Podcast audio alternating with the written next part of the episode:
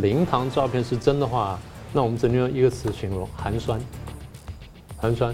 那有网有网友说，这连我爸、连我爷爷那个灵堂都不如，太过于维稳了。那反映了要么就心虚，要么就里面真的是有大问题。反习派会不会利用这句煽风点火？一定会。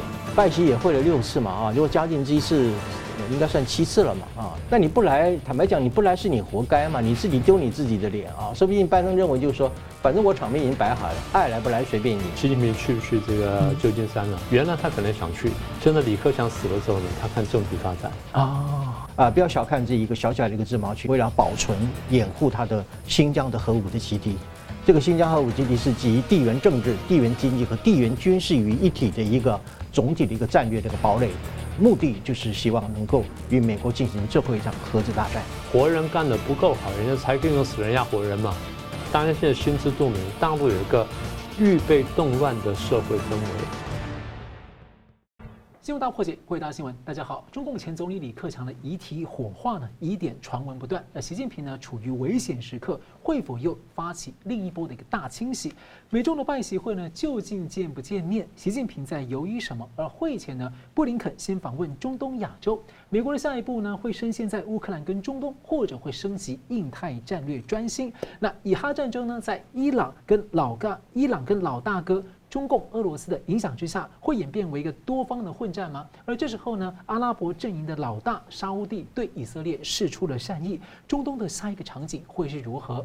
中共现在推出了新疆自由贸易区，是有何图谋呢？我们介绍破解新闻来宾，台湾大学政治系名誉教授林居正老师。呃，主持人好，宋老师好，各位观众朋友大家好。政治大学国际关系研究中心资深研究员宋国成老师。主持人好，林老师好，各位观众大家好。李克强猝死的头七日，十一月二号就被火化呢。当局的表现呢，被认为好像是恨不得赶快把李克强这一页啊，尽快的翻页过去。放心请教宋老师，你怎么看啊？从李克强的死跟他的处理啊，您看到哪些疑点？那么李克强的遗体虽然说是这个匆匆的啊火化，呃，但是李克强的死亡事件他不会就此结束的。呃，李克强的死亡他不是一个新闻事件啊，他会是一个历史的事件。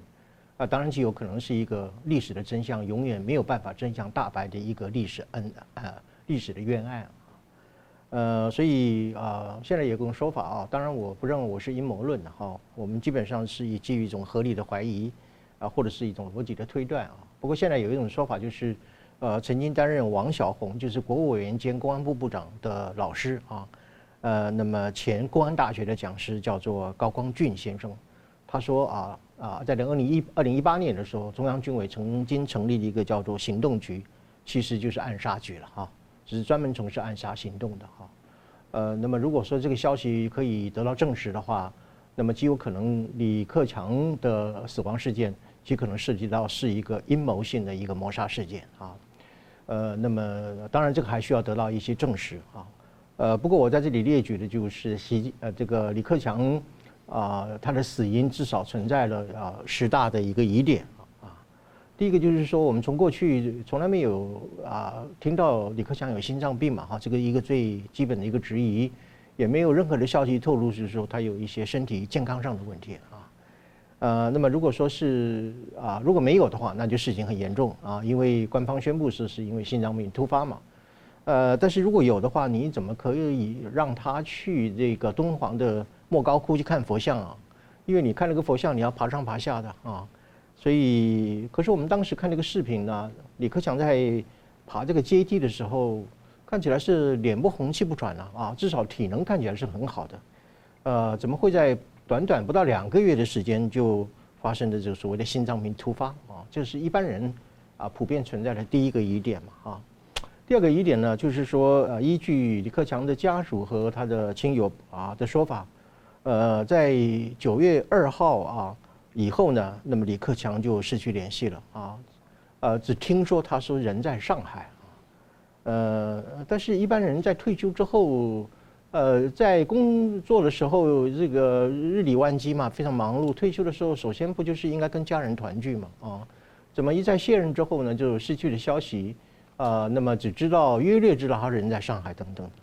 呃，为什么要离家，而且要离这么久啊？这个是也是一个，就是所谓的第二个疑点啊。第三点就是说，为什么跑去上海休息呢？啊，休息这个字听起来其实蛮毛骨悚然的呀，啊，被休息。哎，对，这个这个没没事儿跑到呃北京不能休息吗？为什么要跑到上海去休息？而且休息这个字眼听起来，我觉得在中共字眼当中里面是很不祥的一个字眼嘛，啊，呃，所以在北京家里休息不是挺好的，能够卸任之后与家人团聚嘛，哈，所以没有什么重大的理由就是啊跑去北京，呃跑去上海去休息嘛，哈。那么第四个就是说，为什么在东郊宾馆休息呢？啊？呃，东郊宾馆其实它在陆家嘴嘛，在上海的陆家嘴是一个呃国宾级的一个宾馆啊，非常的豪华了啊。呃，可是大家注意一下哈，如果根根据官方的宣布说，它是在游泳的时候啊心脏病突发啊，可是我们来看一下那个东郊宾馆里面的那个游泳池啊，那个游泳池其实是一个标准游泳池，可是它四面都是透明的，嗯。啊，你可以看一下这个画面上这张照片啊，四面都是透明的。那么这个透明，无论是你的随护或是你的这个医疗小组，无论你是在游泳池里面或者游泳池外面，都可以非常清楚的看到李克强游泳的情况啊，所以这个游泳池里面的一动一静基本上都是可以很透明，可以看得很清楚的啊。呃，第五个疑点就是说，你到底有没有这个医疗团队嘛啊？呃，而且如果有高级的医疗团队。在这么一个透明的游泳池当中，里面怎么可能眼睁睁的看到这个李克强，然后心脏病突发，然后啊、就就就死亡了嘛？啊，这个可啊这样的一种可能性，确实是令人家非常怀疑啊。呃，第五点，呃，第六点呢，就是没有任何的消息指出，就是说是否有在第一时间进行这个心肺复苏的急救嘛？啊，依据官方的说法是说，到了医院再去急救啊。那你这个心脏病突发本身本来就是要掌握第一时间来。啊，急救才对的，怎么会拖到医院再去去急救啊？所以这个医疗团队本身是不是有一些故意不医疗啊，或者是故意不急救的这个情况？呃，那么这也是一个很大的一个疑点啊。第七个就是我觉得最严重的一个疑点就是说，怎么会送到中医院去了啊？呃，那么送到哪里去了？上送到这个上海这个中医药大学附属医院叫曙光医院啊。曙光医院它是一个三级的甲等的一个中医院啊。你从这个东郊这个宾馆，如果你走这个内环高架桥的话，啊，到达这个曙光医院大概车程十三分钟啊。呃，可是还有一个更好的医院，而且是一个西医的医院，那叫做上海仁济医院啊，它是呃上海的交通大学的附属医院。啊，这个车程呢到达那个地方也不过是十四分钟啊。呃，另外还有一个离这个东郊宾馆更近的一个医院，而且它是一个。心脏病的一个专科医院啊，那个叫什么？复旦大学的啊附属啊，叫华山医院啊，或者是叫做浦东的一个分分部啊，叫东院等等的。从这个宾馆到那个地方的车程呢，啊，如果你走那个叫一条路叫金科路啊，七分钟就到达，七分钟可以到达一个专业的心脏科的啊医院啊，舍近而求远，远到哪里去？就找了一家中医院，我真的不知道到底是要用当归还是人参来急救啊。所以这是一个非常值得疑疑问的一个疑点啊。另外一个就是说，按照按照一般的这个正规的程序，或者基于这个医师的专业伦理，呃，都应该有，不管是医疗团队或者是急救团队，都应该在事发之后，在第一时间里面，对于整个病因和他的一个急救的过程，要做一个非常完整的说明啊。这一方面是说啊，澄清医院本身是否有。啊，尽到这个责任，同时也是对于家属和社会大众一种非常啊清楚、负责任的一个交代啊。可是你看到呢，他二十七号被确诊死亡之后呢，当天啊，二十七号当天就匆匆忙忙的啊运回到北京啊。现在台湾的话，有时候一般人比较有名的，社会质疑他就医院就出来讲话了。对，当然要出来讲话啊，特别是主治医师或者是特别是急救团队，一定要从头到尾非常详细的说明，否则你这个责任你怎么能扛得起来嘛啊？可是你看，没有任何医生，也没有任何家属啊被允许出来做一个说明啊。第九个一个疑问就是说，呃，为什么要这个封锁这个网络消息啊等等的啊？而且特别是淡化处理。呃，如果我印象没有错的话，中共的这个头号官宣《人民日报》到今天为止，对于李克强的死讯，好像至今只字未提啊啊！也许这两天有提及也不一定，但是至少在当天的一两天，一个字都不提这个事儿啊。呃，这个，而且开始的时候是禁止悼念、禁止集会等等的啊，这显示什么东西？做贼心虚吗？啊，最后一点呢，呃，我听说是有家属或者是有一一些正义的人士说是要求解剖，因为解剖才能够断定死因啊到底是怎么发生的啊。可是你看那个中共当局，你看七个常委啊，习近平带了七个常委，在十一月一号呃十一月二二号的时候，几乎有一点半强制性的就要迅速加以火化啊。难道这是为了要湮灭证据吗？啊？所以以上啊，我就是罗列了十点这个西呃李克强的这个死因的十大这个怀令人怀疑的地方，呃过程非常的蹊跷啊，而且死因是到目前为止尚不能够真相大白啊。如果这是一个非常不正常的一个死亡的事件啊，无论我们对于呃李克强的评价有多高多低啊，那么这个这个如果说是以出自于暗杀或者是一个不正常的事事件的话，都会成为是一个。啊，非常不近人道的，而且是应该得到最大谴责的一个事件。嗯，我们继续看到十一月二号呢，中共还是下令啊，要全国降半旗，但是上午呢，公安部没有降半旗，北京大学它的母校也没有，在四川省还有一些反向的做法。那李克强的死有很多传闻呢，例如有涉及了多名的中共高层，像公安部的王小红啊、蔡奇啊。那就指向了中共中央北京，那还像是何卫东啊，指向了上海武警是否毒杀的问题啊。希望请教明老师啊，李的死后续对于中共的政局的影响，你认为习近平可能即将面临些什么？我觉得这次麻烦可能不会太小，虽然我们现在还讲不准啊，不过直觉告诉我说，可能这一页不太容易翻过去。刚才宋老师讲了一些疑点，我从另外一角度谈，就是说我们。先不说一点嘛，我们看当局有些不正不正常的反应，就这种事情，照理说你不应该这样反应。第一就是新闻报道太过低调，嗯，对不对？我们明显各国就觉得是这么大件事情，他新闻报道应该很大，但中国新闻报道呢非常低调，这个不正常。第二就是这么大人物呢，这样就走掉了，没有智商委员会，啊，对。过去治丧委员会是差不多列了半版报纸，在台湾的话，一般连老百姓都有治丧委员会。对对，他而且中共的惯例就这么高级别人走，那没有没有说没有治丧委员会的是没有治丧委员会。第三呢，没有大型追悼会，嗯，一通常是有公开大型追悼会，当然他们有点担心说什么四五运动啊，或什么这个呃天安门事件之类的。好，那再来就是里面有发消息，京外人士不要进京。对。然后外国使节不要来参加活动，不要来悼念，那也明显把这那就降得很低了。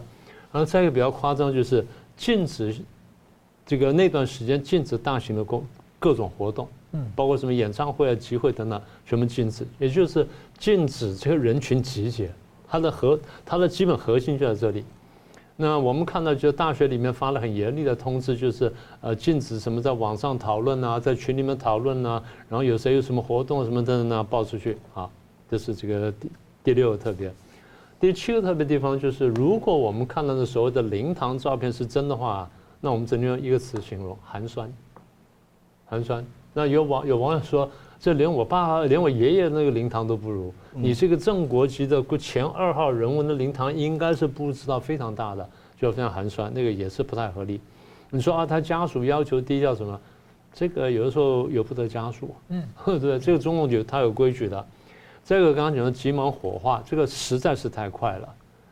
过去这种事情，你看等个说这个呃好几个礼拜，那甚至等到一个月的呢，都还不算太离谱。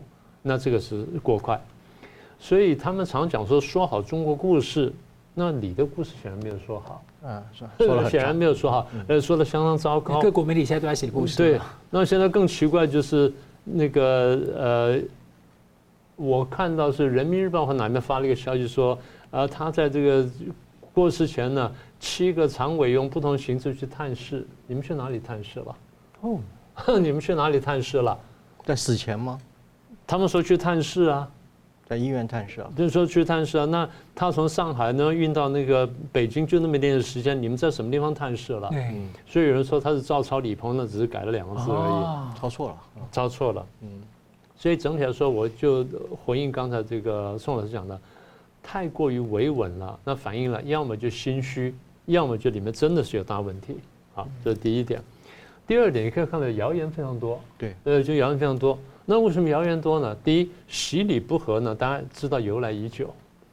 第二，就是谣言这么多，反映什么？大家都觉得不正常，大家都有怀疑嘛，所以谣言才多嘛。那当然，第一个就是他真的自然死亡，那没办法，你背了黑锅。第二就是你心里不舒服，你习近平心里不舒服，就你真的下手了。第三就是你没有说要下手，那下面人揣摩上意呢，哎，帮你下手了。第四呢，这个比较夸张一点，就是其实你没有想下手，你下面人也没有想拍马屁下手，但是呢，有反袭的人是觉得说可以让你背黑锅，就对他下手了。那然后，所以无论如何呢，不管怎么样，就大家觉得啊，反正他死就你一定要背黑锅。那不管他怎么死的，好，这第二点不清了。所以这说明什么呢？这叫塔西佗陷阱，嗯，或者叫塔西佗塔西佗困境。塔西佗困境就是，你只要信用扫地的时候，你说什么人家都不信了。那现在什么事情人家都觉得是你干的。那所以刚刚你说有记者说要求什么验尸的呢？那个人叫做顾万明吧，一个退休的记者，老记资深记者，他那封信不一定是真的，但他背后的意思是真的，也就是大家都认为说应该干这个事儿，对不对？那才会有这个信出来。当然，很多人去悼念，不过有人讲一句话重了一点点，说：“好，我们来悼念，并不是说我们真的觉得死了这人一定比较好，而是我们觉得活的人很不好。”嗯，这就是毛泽东说的，用死人来来压活人。那为什么可以用死人压活人呢？活人干得不够好，人家才可以用死人压活人嘛。你活人干得够好，谁会谁会拿得动死人去压活人呢？所以我们在说什么呢？我们说是大家现在心知肚明，大陆有一个预备动乱的社会氛围。嗯，经济变得越来越差，民生变得越来越辛苦，然后失业人越来越多，大学生现在毕业找不到工作，要去下乡了，要回到家里面去种种田了，什么等等。然后大家想想看，你过去几年的清零封控搞得这个真是人仰马翻，搞得一塌糊涂，大家这个生活过不下去，不要说了，精神的苦闷是受不了的。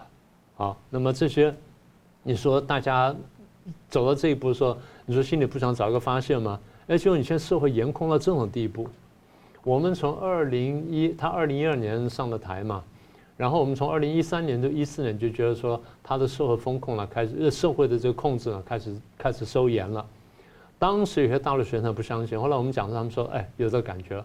后来等到他们在台湾读完书回到大陆，后来跟我写信说，真的收被你说中了，真的越收越严。所以社会越收越严，然后大家发现你的整个政策呢越来越左，大家看不到未来。嗯，原来看见的就有希望的一个中国社会，现在被你搞得没有希望了。所以说死的不一定好，但活的是真的不好。嗯，他是真有这个感觉。那所以现在就剩就剩下几个问题，那会不会爆发群众运动呢？应该这样说，我们刚刚讲的社会氛围就是。绝对存在的爆发社会动荡或者乃至政治动荡的那个氛围，但是有那个引爆点，有那么个有那个火星，这个我们不确定。那你刚刚问了说可能的政治冲击，第一就是如果这个事情不管是谁看的啊，这事情发生之后呢，李系的人马呢可能会担心，他们担心会有一个清洗。所以这两天我跟朋友聊天，有朋友提醒我说，哎，那。你是不是提醒胡春华发一个不自杀声明啊？嗯，或者提醒汪洋发一个不自杀声明，然后顺便附一份健康报告书，本人这个一切正常，而没有任何问题。嗯，先说了，把话说在前面。那么也就是理性人马会恐惧，那不但理性人马恐惧，退休人员也会恐惧啊。嗯，如果退到这么高的阶级，退休都要被你整理整整数的话，那怎么办？所以我们看见是整个氛围呢，是官员呢。官员阶层呢，跟上层这一小撮人呢，离心离的情况越来越严重。不管他是怎么走的，因为大家有觉得说有这个有这种条件存在，那么不能排除有这可能。好，那还有一点，我们过去讲过有反西派，反西派会不会利用这机会煽风点火？一定会。好，那再来反西派，反西派会煽风点火，习认不认为反西派会煽风点火？会，所以会干什么？会加力加大力度清洗。那么也就这些事情是必必必然要来的，我们看见就跑不掉。但在习近平心目当中呢，最担心什么呢？颜色革命。所以刚刚讲说维稳或过度维稳，为什么？第一，他怕四五运动；第二，他怕六四运动；第三呢，他怕苏东坡，怕颜色革命。所以他的害怕事情太多，才把维稳做了这么绝。但是有没有想过，当你维稳做绝的时候，你反而把事情逼得更加激烈而已？嗯，感谢。我们休息一下，马上回来。欢迎回来，新闻大破解。美中的拜习会呢，去年十一月不是在巴厘岛。那白宫的发言人证实啊，今年十一月的十五到十七号 APEC 峰会期间，拜登预计跟习近平要进行一个艰难但重要的对话。但是中共呢，迟迟不确认习近平是否确定出席，还在犹豫什么？那会前一周呢，国务卿布林肯呢，先访问要日本、韩国、印度，而国务院的亚太驻青说呢，对中国的态度不变，中美关系基本面也没有改变。我请教一下宋老师啊，拜习两人究竟啊，这次要不要会面啊？呃，对这个，如果我们根据这个白宫发言人他的说法哈，就是说，呃，他认为啊，他说法很保守啊，他说是拜登总统很期望跟习近平在旧金山见面啊。记者追问的情况的之下啊，他说啊，这个见面会发生啊。呃，那么不过他就是说，这个美中之间本身即将啊，可能会发生一个叫做。建设性的谈话啊，呃，我们学这个国际关系的人都知道哈，这个所谓建设性的谈话，在外交辞令上其实是一个虚词了哈，虚假的虚啊。呃，一方面就是说，这个美中关系现在不太具有建设性啊，呃，那么如果要进入建设性的谈话的话，这个谈话本身会非常的困难，非常的冗长，甚至呢不会得到任何的结果。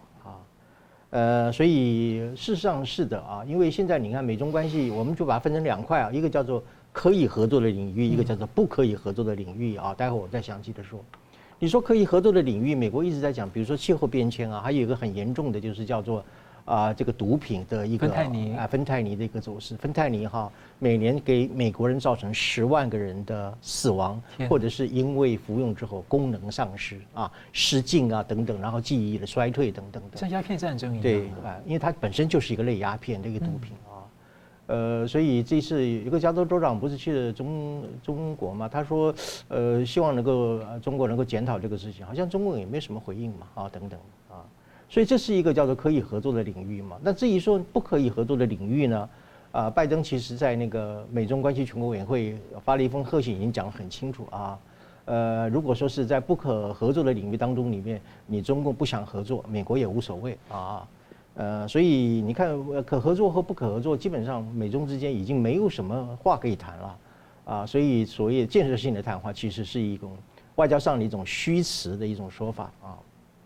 呃，那么我们就讲说，美中关系当当中里面涉及到一个核心利益的问题嘛，啊，呃，譬如说中共所编造的这个台湾问题啊，还有南海的军事化的问题啊，新疆维吾族维吾族的这个人权侵犯的问题啊，包括香港的人权问题，来自于这个到今天为止，俄乌战争到底是俄罗斯危机还是乌克兰危机啊？中共说乌克兰危机，好像这个战争是乌克兰发动的一样。呃，另外，以至于到现在的以哈战争哦，他还讲说，呃，这个以哈战争，他说两国方案啊，我一再的讲，这个两国方案跟联合国讲的那个两国方案根本就是呃两回事啊。他的中共的两国方案是怎么样？以两国为包装，但是其中是内涵的是唯一支持巴勒斯坦的一个一国方案啊。所以这一连串这些事情当中，里面美中之间基本上在所谓的核心利益上面，呃，基本上南辕北辙嘛啊。你说台湾问题是中共的核心利益？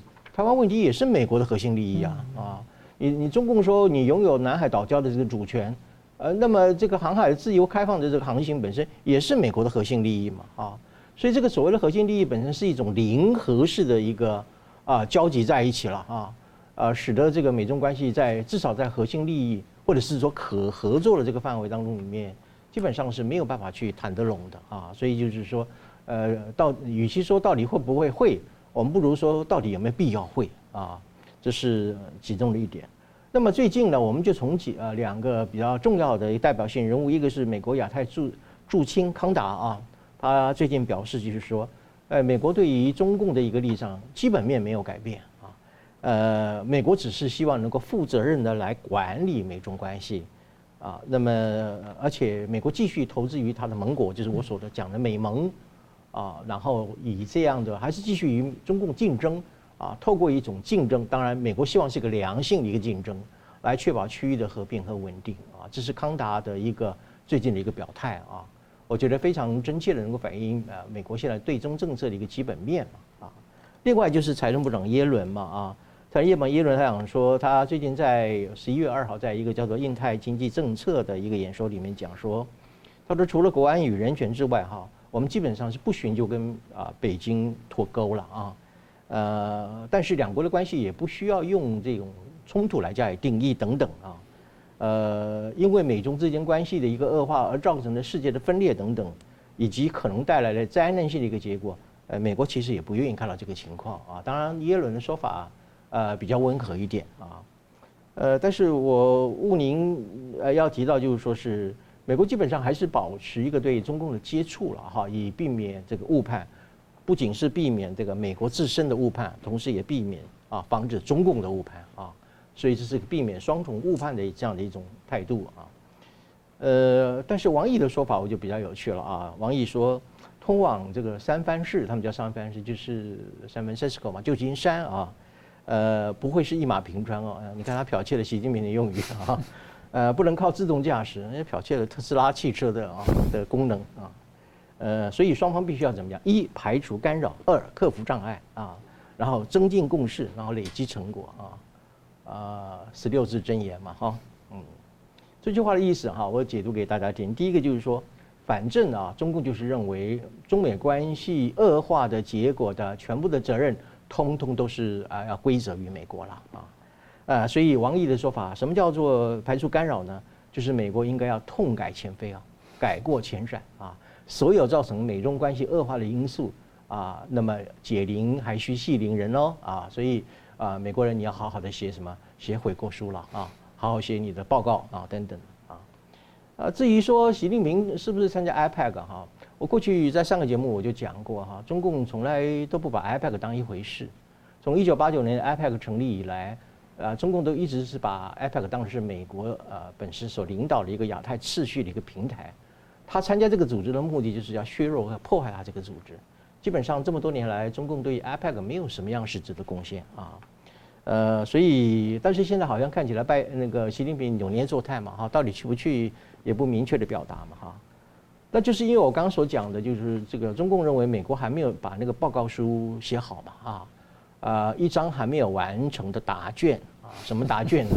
就是我中共要求你痛改前非、改过迁善的那一份答卷，美国并没有写完嘛，啊，呃，所以呃，只要美国没有虚心认错啊。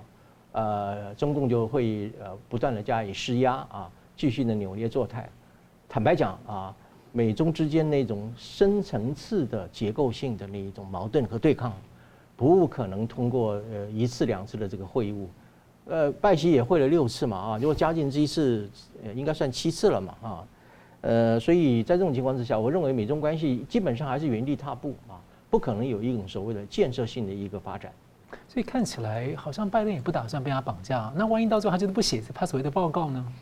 拜登的意思就是因为我这东道东道国嘛，我东道主嘛，我好歹基于外交礼仪，我一定要邀请所有人来嘛啊，所以你看那椅子啊，什么场面都已经设备好了，那你不来，坦白讲你不来是你活该嘛，你自己丢你自己的脸啊，说不定拜登认为就是说，反正我场面已经摆好了，爱来不来随便你，你最好不要来，不要来的话，吃亏的是你自己呢。好，我们继续看到，在拜习会前呢，十月初啊，先爆发了以哈战争啊，还有中东战火、人质危机，吸引了国际的注意力啊。一般认为呢，中共、俄罗斯是得利最多的。那美国最近也是连串的动作啊。那光请教明老师怎么看呢？拜习会前，美国在他的战略核心团队，在他的策略表态、行动上，似乎都有一种重整阵型哈，从整理节奏的感觉。这是防止俄乌中东问题让他盟友出现那个可能分化的问题吗？或者他准备要？升级这个印太战略都有一点点了。因为我先回应刚刚讲说，习近平去不去这个旧金山呢？其实还有一个考虑，原来他可能想去，现在李克强死了之后呢，他看政局发展啊，所以扭捏作态这是另外一个因素。嗯，因为他不知道里面会发生什么事，他得坐你们看一看。嗯，所以现在不能把话讲死，等到真的没事，我说我去，然后啊，都是你美国的责任，他 一定会倒打一耙。如果说国内的局势不稳定的话，他暂时是去不了的。嗯，但是呢，他留个尾巴，就是如果我能摆平，我想去，因为他真的必须要跟拜登见面，去解决之间的那个经贸问题，否则他经济要出大问题的。好，回到你刚刚的问题呢，呃，我大家回想一下，在去年二月二十四号，俄国打乌克兰之后，美国在亚太的第一个动作是什么？警告中共。嗯，对，警告中共。讲话不说呢，就立刻派军舰啊，就通过台湾海峡。他在干什么呢？作为国际警察，他必须维护国际秩序。任何人挑战国际秩序，我要的要要的警告，要么我就要惩罚。那你说中共没干什么事，那为什么要为什么要警告他呢？我们现在看看欧美人怎么看俄乌战争跟看中共。他们看二次大战这样看，我长话短说。一九三六年，意大利跑去打了伊索比亚。一九三六年，纳粹呢进兵莱茵谷地，撕毁了这凡尔赛合约。三六年，纳粹呢这个派人进去协助西班牙打了内战，然后帮助了佛朗哥建立这个法西斯政权。一九三六年，德国、意大利、日本组成三国轴心。是。一九三一年到一九三七年，这个日本军阀呢侵略中国的东北跟华北，然后步步进逼。在那段时间呢，苏联侵略了芬兰，侵略了波兰，侵略了波海波罗的海三三国。也就是说，国际秩序呢被意大利、被德国、被日本、被苏联破坏了。那为什么被破坏呢？因为国际秩序呢没有强国来维持它，然后多国来挑战，或第一国被挑战没有被打的时候，后面就有人敢去冒险了。所以，当多个国家开始挑战跟破坏国际秩序的时候，世界大战就要爆发。这就是欧美国家的领袖对二次大战得到的简单教训。好，那他怎么看当前的国际秩序？俄罗斯打了乌克兰了，然后哈马斯打了以色列了。如果我们不把它拦下的话，中共就很可能打台湾。当中共打台湾或中共打台湾前后呢，北韩可能打南韩，而多个国家的恐怖组织可能就会动手了。大家会挑战国际秩序。换句话说，如果今天我们不把它拦下的话，我们面对的就会是一个可能的第三次世界大战。这就是欧美领袖今天看到国际秩序的这个基本的一个心态。他不管说不说出来，其实你看到有些东欧国家已经讲过这个话，但我在这之前，我在一些演讲里面我就提过这事。我说，国际秩序是一个抽象的观念，但它确实非常实在，它影响我们每天生活。今天没有国际秩序的话，那百分之四十八的这货柜人走不过台湾海峡，然后国际贸易就停滞了，大家这经济呢，那不是不是停下就是崩溃了。所以换句话说，国际秩序虽然抽象，但却非常实在，而且非常真实的影响了我们生活的每一天。那我这样讲，大家说，那美国怎么看中共呢？美国这中共明明没有打台湾呢，但是中共一天到晚在警告台湾，在恐吓台湾的时候，美国说你影响到我的生活了，你影响到不但是我的生活，你影响到大家生活，影响到全球秩序了。所以美国现在迟迟没有对中共干什么，只是警告什么的呢？台湾一些这亲共的人士会被中共洗脑人，或者是小粉会讲说啊，因为怕中国，因为中国强起来了。不是的，你仔细看看美国讲话，他讲得非常清楚。这个太平洋司令呢，在讲就讲了这个话，他说：“我的任务呢，就是要吓阻战争呢不在亚洲爆发，吓阻中共打台湾。那如果吓阻失败呢，我要打赢。这就是我美国在亚洲的上策跟中策。对不起，没有下策。所以吓阻中共就是避免有一个更大的家伙或一个相当大的家伙来挑战跟破坏国际秩序。”讲的大一点就是维护国际秩序、维护和平，避免第三次世界大战；讲的小一点就是我避免两线作战，嗯，对不对？讲的小是这样，但讲的大就是维护国际秩序。好，那么这个你刚刚简单提到了，我们稍微引述，稍微把引这个扩大来讲一下。美国现在这个呃，拜登总统呢要指派坎贝尔呢接接任那个副国务卿，然后又派了航母这个。呃，出动，然后呢，美国跟加拿大的军舰呢又通过台湾海峡，这些动作呢都讲清楚，即便别的地方出问题，我对亚太的关注呢是不会降低的。为什么呢？因为我已经讲了好几年了，中共是一个最最具威胁的体系性的对手，在政治、经济、军事、科技、外交各方面对我们形成了真实的挑战。那讲的你很明白了。所以我们可以看见，就是说，不只是美国出手，然后不只是说这个，呃，这些北约的国家，其实亚洲一些盟国呢也都出手了。呃，布林肯最近访问韩国，然后要推动个叫做韩国跟美国之间的全球全面战略同盟。这个词我们过去没有看过，啊，全球全面战略同盟。那么也就是说，我们跟韩国之间的这个这个原来已经是有同盟关系了。我们要把这同盟关系再往上推一层，那推到什么地步呢？全球全面，什么叫全球呢？就是不是亚太地区你韩国来帮忙，在别的地方你亚太地区来帮忙。那什么叫全面呢？军事地方你要来帮忙，非军事领域、科技了、经济了、文化什么，你都可能要帮忙，这才叫全球全面嘛，对不对？当然我们现在还没有看到内容，但但理论上从词汇来来说呢，我们就必须要预期这东西，这第一个。第二呢，南韩当然比这还是要活跃一点点。呃，他去访的南韩的总统呢，去访问了沙乌地阿拉伯，然后拿了这个军售的大单，然后又访问了卡达。卡达是我们知道呢，哈马斯的重要金主之一。有趣的是，韩国跟卡达签了全面战略伙伴关系，全面 全面战略伙伴关系，所以这个事情有点有点蹊跷，有点耐人寻味。好，那在第三个，日本首相访问了菲律宾。谈一个什么事情呢？相互准入协定，呃，美日本跟澳洲呢也签了相互准入协定。大家不太明白什么叫相互准入协定，听起来是个无害的东西，不是的。相互准入协定差半步就是军事同盟，就差半步就是军事同盟。这个岸田自己讲了。我们走这一步呢，离军事同盟很近了。他已经这样讲了，他就告诉你，我们几乎是军事同盟了。那为什么还没有走到那一步呢？现在还不要说到那一步啊，我们看事情发展，随时做好准备。随时做好准备，只要我们觉得情况不对的话，我们就把它推到相互相互准入协定，就推到军事同盟。所以前两年澳英美签签了军事同盟的时候，我就非常惊讶，我说，哎，怎么会在这个时候推推这东西出来？一定是他们对于亚太的或者印太局势判断严重到超过我们的想象之后，他才会推这步出来。好，那所以那个时候我说我是这样，还有别的会跟进，嗯，对不对？真的是我们一陆续讲过了嘛，韩国啦，然后印度啦，澳大利亚啦，那菲律宾啦，那甚至就越南呢都有可能进来。那美国官员。美国官员最近也说，那个像宋老师讲的，他们是用小多边去建构印太的安全。对对是的，他就等于说多个网状的这个双边的或者小多边上去支起一个大网，是不是这样子。所以我们现在看是什么呢？就是在印太地区呢，呃，美国这一方跟反美这方呢，双方对抗之心不断的升级，然后现在正在恶性螺旋上升当中。所以这是一个整个趋势呢。那台湾呢，啊，应该说在风暴的中心。我们休息一下，马上回来。欢迎回来，新闻大破解。我们来关注以哈战争啊。美国国务卿布林肯呢，今天周五啊，第二轮要出访以色列跟中东多国，两个阵营呢都有一些重大消息，而且沙乌地阿拉伯呢以及土耳其两个国家呢，也都有一些意外的重要表态啊。所以，我先请教明老师啊，怎么看目前情势好像有些诡谲啊？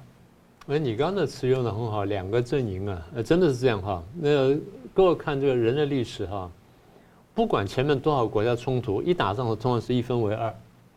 都一分为二，为什么？因为这样双方最能够凝聚最大的力量去对抗对方，但打到一半的时候可能会出现分裂，嗯，可能出现分裂，就是那可能是这边呢就要打输了，然后他去勾搭这一边，然后说我分裂怎么样，这边就被拉过来，然后后来再来打，所以也就是一分为二呢，在开头呢是很容易看见的。那现在我们看见一分为二呢，慢慢开始明朗了。虽然我必须这样说，就是。呃，各国虽然看起来是一分为二的战队，但有人想这只是闷浑水摸鱼，所以他看起来像战队，其实他可能不完全是战队，他是在叫价罢了。好，第一个呢，我们先看到反美阵营，呃，伊朗除了放狠话之外呢，呃，伊朗跟真主党都放话了，就今天吧，就今天，他如果说在今天以前以色列不停战的话呢，他们会参战，应该这样讲。真主党可能参战，伊朗不太可能。你不要忘记，美国一开头派了两艘航空母舰去，它不是吃素的，它就是针对伊朗这种国家。你们不要给我轻举乱轻举妄动，因为我这局势是很清楚的。所以伊朗最多最多呢，就是啊、呃，譬如说有些志愿军啊，然后小规模的进到那边去啊，这第一种可能。第二种可能象征式的发射几枚这中长程飞弹呢，打打以色列，但他确保打得准，因为打得不准，他可能会打到黎巴嫩，或打到叙利亚，或打到约旦。哦，啊，他要有这么准，因为以色列严格说起来，如果伊朗非常不够准的话，以色列不是那么大的一个目标。啊，但是呢，伊朗支持的这个也门那个叛军呢，叫做这个胡塞集团，他向以色列宣战了，这个已经在我们当时计算当中，所以没有什么特别了不起的。那我们需要注意的是，俄国警告以色列，所以这个战争呢，不要蔓延到其他国家，意思就是叙利亚。那以色列答复非常简单，你只要叙利亚不打我，我不会去打叙利亚。他只是回击而已。对不对？他你只要以叙利亚不打我，我不会打，不会打他。而且如果以色列再精确一点，他外交跟公关做的再好一点，他会说，叙利亚没有打我，但叙利亚有些叛军打我，啊，所以我去针对这些叛军。那么，对，我知道你很在乎在乎阿塞德，但是我也要告诉你，俄国，阿塞德很凶我消灭这叛军，啊，对不对？大白话，对，这大白话嘛，因为双方你把这这个图把它摆开来，你就很清楚了。所以以色列要挡着俄俄罗斯嘴呢，不是很困难。那俄国你说真的会会去这个对付以色列吗？不会的。那俄国会不会真正去帮助叙利亚去对付以色列呢？大概也不太可能。好，那么哈马斯说我会把十月七号的攻击一再重复等等，他当然会这样讲了，但你也晓得不太可能。因为你晓得，就是以色列被打了这次然后吃了闷亏之后呢，他一定会特别警特别警戒。以色列是百战立国，所以过去他他对这个这些，我上次开玩笑我说，他说啊，这个他会谁谁会从哪边打他，谁从哪边谁边打他，我们上次不是数了一圈吗？我说不太可能，就算可能的话，以色列不太在意，为什么？以色列向来是一打多。他很少跟你赢，对，他很少一打一的，他一次搞四五个小孩的，他常常是这样打的，然后通常都打赢，然后哪怕是先败后胜，所以他现在我刚刚讲了，旁边这些主权国家打他机会都不大，对吧？我们上数了一圈了，但主权国家里面这些叛军打以色列，那完全有可能，但叛军的实力呢，那远远不及以色列了，这第一点。第二点呢，那个国家不管是黎巴嫩、叙利亚或以色列，还希望说叛军去打一下以色列。因为这样以色列就有借口把他打掉，然后帮了我这个大忙哦，对不对？他这故事这样说，我才说心里话，我才说这个事情是很复杂的。但是呢，他们表面上都必须骂以色列，因为站在阿拉伯的这立场上，他必须骂一下以色列。所以我上次用了个词，当然有人觉得说我讲话讲得太重，但是大概这个意思，口惠而实不至呢，可能性比较大。嗯，啊，我就说旁边主权国家啊，口惠实不至可能性比较大。好，那现在几个个别国家我们需要谈一下。第一是土耳其，你刚刚讲说他有点动了，对，土耳其一下又放话说啊，你要怎么样子，然后你不能怎样，他在干什么呢？第一，趁机勒索，趁机勒索，土耳其可以摆这姿态呢，向北约勒索，向美国勒索啊，不管我是要 F 三十五啦，还是要更多的其他的利益或等等啊，这第一个。第二呢，如果说这个阿拉伯国家闹了什么这么大，阿拉伯世界闹这么大，我土耳其不讲话那是不行的。所以我必须争夺话语权，那么也就是呢，中东的领导权呢，啊，大家都以为是沙乌地跟伊朗之间在争，你不要忘记还有我土耳其呢，所以我土耳其也经常讲话。但我一个朋友有一次在一个参会就提醒我，他说阿拉伯人在争，你突厥人搞进来干什么？这话讲得非常有趣，但是非常有道理。但是对土耳其来说，他不能不插嘴，嗯，啊，哪怕他知道他是突厥人，他不能不插嘴，因为他如果不插嘴的话，他真的就没有话语权了。所以我觉得土耳其的插嘴呢，第一是争话语权，第二呢争领导权，第三呢还真的是向一些地方勒索一些东西，啊啊，这是土耳其。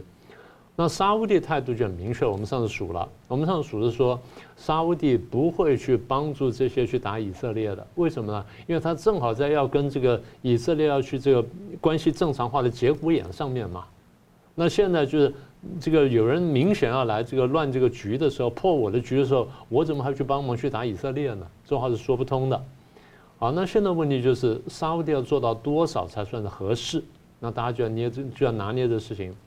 所以上次我没有详细讲，就是我还要看沙乌地要干什么。那这两天沙乌地很明确了。第一呢，他现在讲说啊，我要这个飞弹帮忙这以色列啊，避免他被攻击，让美国部署。然后对，然后呃让美国来部署。然后再来就是我会这个呃，他去访问了嘛，去访问了这个美国，然后说我跟美国会站在一起。换句话说，沙乌地看懂了中东的局势，美国呢准备让沙乌地呢来来主导这中东局势，然后去压抑伊朗。那沙乌地当然不会放弃这千载难逢的机会嘛。所以大家在骂以色列的时候，他还说我愿意跟以色列继续。当然嘛，当然战后就继续这个当然是这样建交谈判，当然是这样嘛，因为表示说。我的这个目标跟进程呢，不被这些事情所所干扰。虽然我们是阿拉伯兄弟，但阿拉伯兄弟也有坏人的，也有坏兄弟。所以我把坏兄弟赶走、解决掉之后，我们的这这个这个是正常的那进程呢，要走下去。但我上次说过，我说关键在哪里呢？关键在以色列动作是不是有分寸？第一，他军事作为是不是有分寸；第二，他公关跟外交作为是不够漂亮？美国已经提醒以色列了，你要有分寸啊，不要搞太大啊。所以他打进去呢。平民死伤不能太多。第二，他最好重点呢，只打哈马斯的高层，他不能再动太多人。也就是哈马斯低层呢，他得放走一些，他甚至要明白放走一些，是抓完抓完之后呢，就交给联合国去办。第三呢，加沙地区，美国提醒他不要不要占领，他最多是有限度这个占领加沙，然后讲说局势一稳定之后，我立刻交给联合国或交给法塔赫。嗯，这样呢，他他责任就清楚了。再一点就是不能直接打伊朗，啊，然后最后他的困难点在哪里呢？第一，怎么应对国际舆论？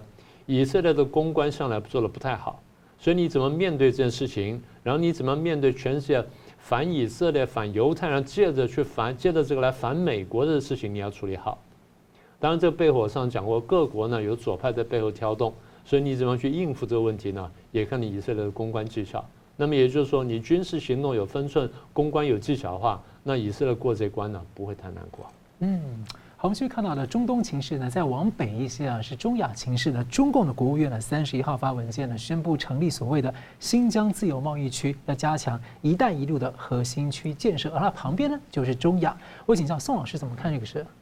呃，我们从中共商务部前两天所发布的这个新疆自由贸易试验区来看的话啊。呃，这绝对不只是一个新疆一个省一个地区的一个啊地区域性的一个计划经济啊，呃，那么甚至就是说是我认为它可能是一个习近平从啊就任以来所提进这个西进战略的一个具体的落实啊，呃，可能一般人不会太注意啊，但是呃，就我的一个感觉的话，我会特别的敏感啊，就会特别予以关注哈。首先，我先说明一下，简单说明一下，说这个总体方案到底有一些什么样的内容。第一点呢，就是发挥一种所谓的区域经济的优势啊，跟周边国家来进行一种区域性的经济整合了啊，啊，这是第一第一个。第二个的话，就是说是，呃，他想要在这个地方建立一个叫什么东西的，鼓励外资企业进来，呃，建立什么研发中心啦，呃，还有这支持境外的这些企业。啊，进来建立这个所谓银行、证券还有保险行业等等，其实也是一部分的是吸引外资的一个引入的一个工作啊。那么第三个就是加快“一带一路”所谓的核心区的一个建设。什么叫核心区的建设呢？简单来讲，就是想在新疆建立一个什么东西呢？叫做数位丝路的一个啊一个环一个一个一个环状的一个地带了啊。嗯，那么第四个的话，他还说鼓励外商。呃，介入参与这个政府采购啊啊，呃招标等等的哈，是啊，似乎想用一种政府的企业的方式去吸引外资啊，呃，那么在这个地方是呃允许或者鼓励优惠啊设立研发中心啊啊，还有就是呃呃设定一些优惠的条件啊，关于人才的引进或设备的这个啊门槛等等都会相对的降低，等于就是一种优惠区的一个意思啊。那么第五个呢，就是说他要通过，就是说，呃，这个整个我们称之为双溪公路啊，双溪公路，把这个构筑一个所谓的欧亚的一个黄金通道啊。这个黄金通道的意思就是要建构一个什么东西？中国啊，还有中亚啊，哎，甚至到俄罗斯的一个叫做中中亚的一个共同体啊。我想这个五个要点本身是这个总体方案啊的一个基本的内容啊。那当然了，总体方案通常什么叫总体方案？其实就是画大饼方案了啊。但是它能不能冲击，我们还以观后效了啊。呃，不过我们也不要忽略一件事情，就是我刚刚所讲的，这可能是啊习近平的所谓的西进战略真正要到落实的一个阶段啊。呃，我认为中共这里头有三个战略意图啊。第一个呢，他是要想要建立一个集叫集中集集中于。地缘政治、地缘经济，还有一个叫地缘军事于一体的一个什么东西呢？新疆战略的啊一个综合体啊，呃，什么意思呢？就是说，嗯，这样的一个地区，大概幅度大概有一百八十平方公里啊，呃，它要建立一个什么东西呢？一个是思呃思路的啊数位思路啊数位思路，以这个大数据或者是区域链等等为中心的，就是所谓的数字经济为主体。然后能够去啊控制中亚的能源，然后发展高质量经济等等，还有一个保护它的核子武器的库存区，啊，这个是一个非常重要的一个啊，所以它这是一个叫做综合战略区域哈，不是一个新疆省的一个区域经济啊。但中共的数位就通常是意味着集权数位啊。啊，对，当然当然当然，因为它其实在新疆已经演练很成熟了嘛哈，在对待俄人维吾人当中里面，他已经。做过很多的试点的工作了啊。那么第二个呢，我就是说，他透过双溪公路哈，也许我们有一个图表来，它可以从连云港一路一直连到莫斯科，还有这个啊圣彼得堡啊。那么他是希望想把东边的，他们叫做东至西算嘛，哈，啊，把东边的这个一线城市和和二线城市通过这个双溪公路呢，啊，一直通达到到圣彼得堡啊，啊，形成一个就是欧亚大陆的俄罗斯啊，还有一个中中亚加上中国连成一体的一种叫做政经联盟体啊，呃，那么这样的一个这样的一种做法呢，就是到了第三个，我想他的一个战略意图，第三个呢就是突围了啊。哎，过去他说要东进嘛啊，东进，然后他说东进一定会碰到美盟的一种冲撞，所以要要要西进啊，所以他试图就是说，因为现在新疆已经治理好了嘛，不是就是再教育完成了吗啊？所以他在新疆建构一个不会受到美国势力范围所干扰啊，同时又能够进可攻退可守，然后进展到欧洲的一种，呃，我认为是一种呃反包抄美国的一个战略经济一个综合体了啊，呃，那么。基本上来说，我觉得不要小看这件事情，就是说，呃，它确实是有它的一个战略的一个谋略之所在哈。因为老师他中亚，然后这边又是中东，对，所以他其实对中东影响力有时候他可以伸出手来。对，我们如果看这个图片的话，它其实有三个片区嘛哈，这个三个片区不是随便挑选的啊，一个片区本身是可以拐弯，然后直接进入莫克斯呃莫斯科。另外一个片区呢，本身它是可以啊，这个片区，那片区可以直接控制中亚。嗯。最后南北南方的那个片区本身，它是可以到达中东的。嗯。啊，所以它其实是以新疆为一个核心，然后像一个扇状的一种呃辐射的一个作用啊，一方面到达莫斯科，一方面控制中亚，一方面到达中东啊。呃，另外一个最重要就是说要保存它的核武基地啊，要保存它的核武基地，因为坦白讲，东南沿海哈很容易受到美国的一个攻击啊。甚至美国还夸言，就是二十四小时之内一千个目标我可以把你击毁嘛啊！可是你如果说啊，把它啊隐藏在这个大西部啊，就好像当年我们抗战的时候退到大后方嘛啊，然后以这个整个中国这个西部的一个纵深呢，就可以好好的怎么样发展它的核武器，而且可以避免美国的一个源头的核武打击啊！所以不要小看这样一个所谓的新疆自由贸易的一个试验区，它其实是拥有非常长远。呃，重大的一个战略阴谋在里面啊，呃，一方面呢，他当然是想把这个地方开发成为一个能够集聚整个中国的一种所谓数字经济的一个集聚区啊；另外一方面，他也是想要剥夺中亚地区因为俄罗斯退出之后的权力的真空啊，然后去控制中亚地区的能源，特别是哈萨克的石油，还有乌兹别克的煤炭啊。那另外就透过一个从东南沿海一直可以贯通到这个欧亚的大通道。啊，能够把整个中国的这个对欧洲的贸易本身可以把它贯通。最后一个就是保存它的一个核子武器。这个保存它的核子武器是怎么样？在必要的时候与美国做最后的决战。嗯，好，节目最后我们请两位跟我一分钟总结今天的讨论。先请明老师。呃，李克强去世这件事情呢，我们现在看是还没有过去。所以第一呢，我们要观察就是习近平会不会在大动作清洗着其他人。第二就是不能排除动乱的可能性。当然我们不说它一定会爆发，但这个可能性是不能排除的。呃，第二就是你看到美国在印太地区呢加大了动作，其实它是为什么呢？